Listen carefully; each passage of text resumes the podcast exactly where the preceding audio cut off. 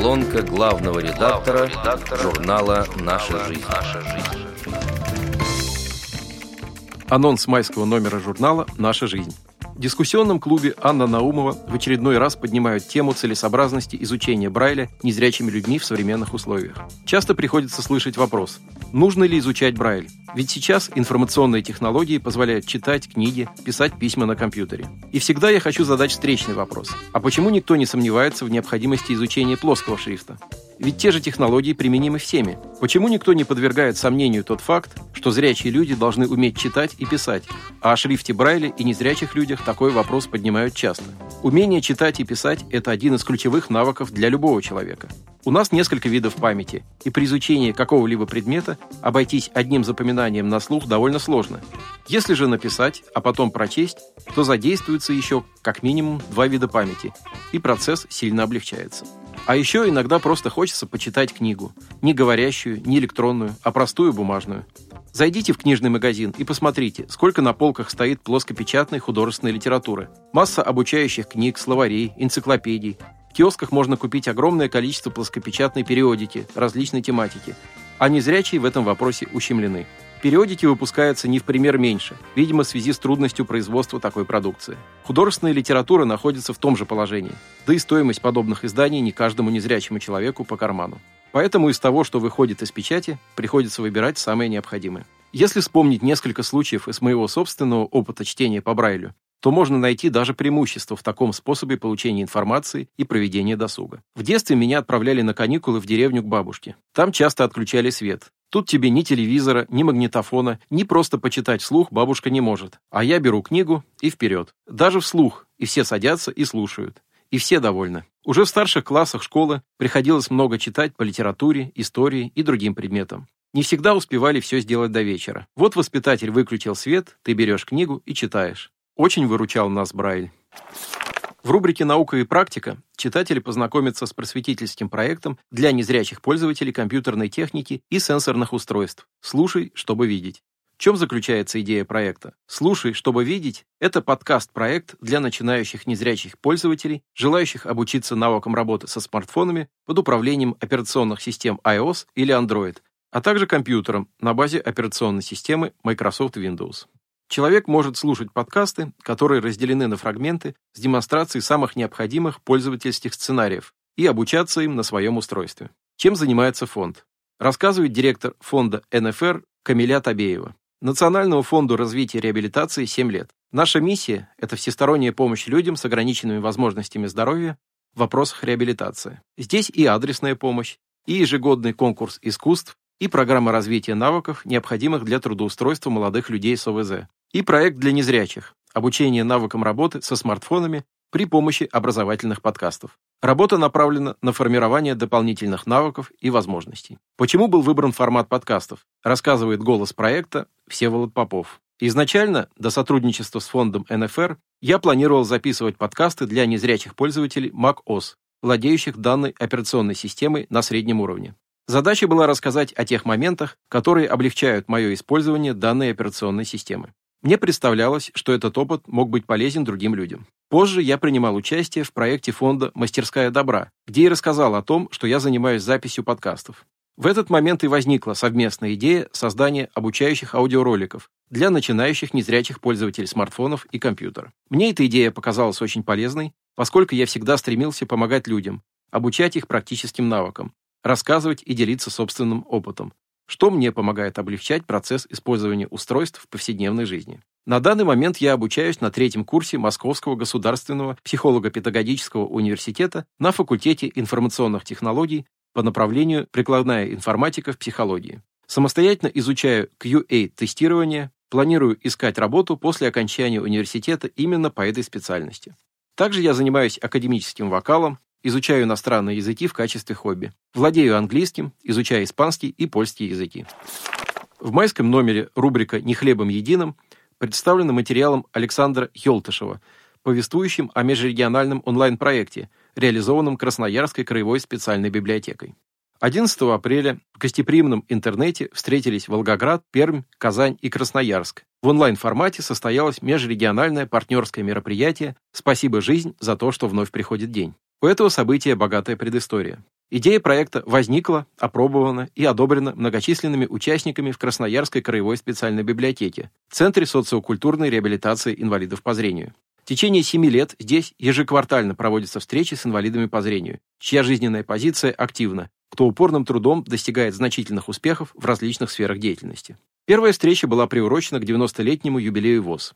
Героем мероприятия стал ровесник Всероссийского общества слепых, в прошлом председатель Красноярской краевой организации Анатолий Нарциссович Романчук. А самой юной героиней проекта была 15-летняя пианистка Арина Перегядова. Вот насколько широк возрастной диапазон людей с активной жизненной позицией. Вид деятельности неутомимых активистов весьма разнообразен. Архитектор, ученый, музыкант, спортсменка, массажист, общественный деятель, предприниматель. Героями становились не только отдельные личности, но и семьи, коллективы. Организаторы стараются показать человека со всех сторон, как профессионала, семьянина, друга.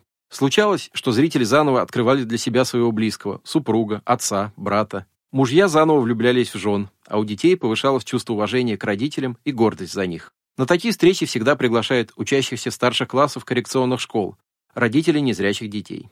Многие получают не только моральную поддержку, но и практические советы. Красноярцам стало тесно в стенах своей библиотеки, захотелось передать накопленный опыт коллегам из других регионов. 22 марта прошла первая экспериментальная встреча в онлайн-формате. Ее героем, представленным ведущим методистом Красноярской библиотеки, инициатором и разработчиком проекта Анной Михайловной Вильдановой стала Людмила Дударева, председатель Свердловской районной организации, член Краевого управления ВОЗ. В рубрике «Наедине со всеми» размещена статья Дмитрия Гостищева «Зимние сны», в которой автор рассказывает о наблюдении за зимними видами спорта без помощи зрения. Задумка поделиться своим восприятием спортивных состязаний появилась у меня по ходу 24-х зимних Олимпийских игр, состоявшихся в Пекине в феврале этого года. Самому было интересно осмыслить причины, по которым вновь и вновь сажусь к недоступному для слепого телевизору, и сформулировать доводы в пользу такого увлечения. Сразу принялся делать наброски, благо впечатления освежались и дополнялись каждый день. Процесс самоанализа напоминал врачебный эксперимент над собой. К моменту закрытия Олимпиады у меня почти все было готово. Но вмешались два обстоятельства. Во-первых, я повторно заразился коронавирусом, а во-вторых, началась таки спецоперация на Украине. Черновики пылились, думать вообще не хотелось. Даже холодный, снежный, как и в прошлом году март, был не в силах напомнить мне о недавней Белой Олимпиаде. Лишь спустя месяц, не без интереса, перечитал написанное тогда и прежде всего хочу рассказать здесь, как я смотрю и почему выделяю три зимних вида спорта. Сначала о биатлоне, лично для меня оттесняющем просто лыжные гонки на второй план, благодаря неотъемлемой его составляющей – стрельбе. Задавшись такой целью, много чего подметил. Скажем, коньковый ход всегда сопровождается вжикающим звуком, а при спуске с горы, когда спортсмен пригибается и держит палки под мышками, звук трения лыж о снег становится равномерным, продолжительным, Перед стрельбой иногда слышно учащенное дыхание, напоминающее собачье. Выстрел сопровождается глухим хлопком, который легко издать губами. В случае попадания раздается звонкий щелчок, словно удачливый стрелок прицокивает языком от удовольствия.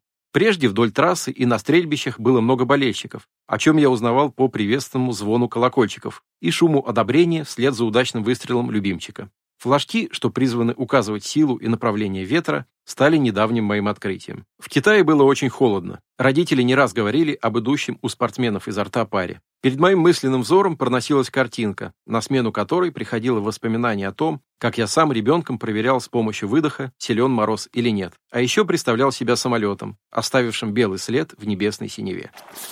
В рубрике «Мир увлечений» Людмила Смирнова рассказывает о Всероссийском фестивале настольных игр ВОЗ «Игровая кладовая». Понедельник. Малый зал на четвертом этаже КСРК. Открываю гримерку, почему-то прислушиваюсь. Тишина. А ведь только вчера здесь было полно народу, и все гудело, как пчелиный рой. Вчера закончился Всероссийский фестиваль настольных игр ВОЗ «Игровая кладовая». 16 команд из 16 регионов страны упорно сражались за призовые места. А теперь я упаковываю игры в коробки и гружу на тележку.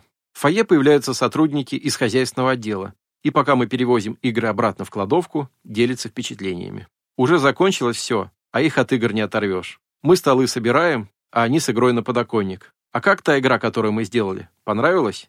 Кое-что подремонтировать надо. Да, хорошо бы деревянную талию подклеить. Нет, надо гвоздиками постраховать. Ну вот и планы на будущее. Как же все быстро происходит. Тут бы итоги подвести, осознать, что получилось, что нет, но в телефонной трубке уже вопрос. А где будет следующий фестиваль? Пока не знаю. Но в прошлом году сразу объявили, что следующий фестиваль настольных игр состоится в Ростове-на-Дону. Было такое. Игровая кладовая 2022 года и впрямь планировалась в Ростове. Региональная организация во главе с председателем Юлией Юрьевной Богатовой уже активно готовилась к встрече гостей. Нашли удобное и недорогое место для проведения так, чтобы жить, питаться и играть участники могли практически в одном здании. Договорились насчет экскурсии по городу, собрали судейскую коллегию и даже закупили всякие необходимые мелочи, такие как бейджи и цветную бумагу. Ведь ждали небывалое число команд – 18. Но все изменилось с началом военных действий. И хотя ростовчане уверяли, что в городе все спокойно, большинство потенциальных участников в Ростов ехать отказались. Не сыграли роль даже купленные билеты. Из 18 регионов почти моментально осталось 6. Поэтому за 10 дней до начала фестиваля оргкомитет принял решение срочно перенести все в Москву, к СРК ВОЗ. За короткое время участники умудрились поменять билеты, совместно с организаторами решить вопросы с проживанием и питанием. В результате на фестиваль заявились Башкирская, Костромская, Красноярская, Крымская, Московская, Пермская, Татарская, Тверская, Тюменская, Челябинская и Ярославская региональные организации. Впервые появились команды из Вологодской, Волгоградской, Краснодарской, Кемеровской, Ростовской РО. На поэтической страничке нашего журнала размещены произведения незрячих авторов из подмосковного Серпухова. Валерий Турлаков. Торжественно и чинно встает за строем строй. Знакомая картина из жизни боевой. Взволнованные лица у будущих солдат и гневные зорницы во взгляде у ребят.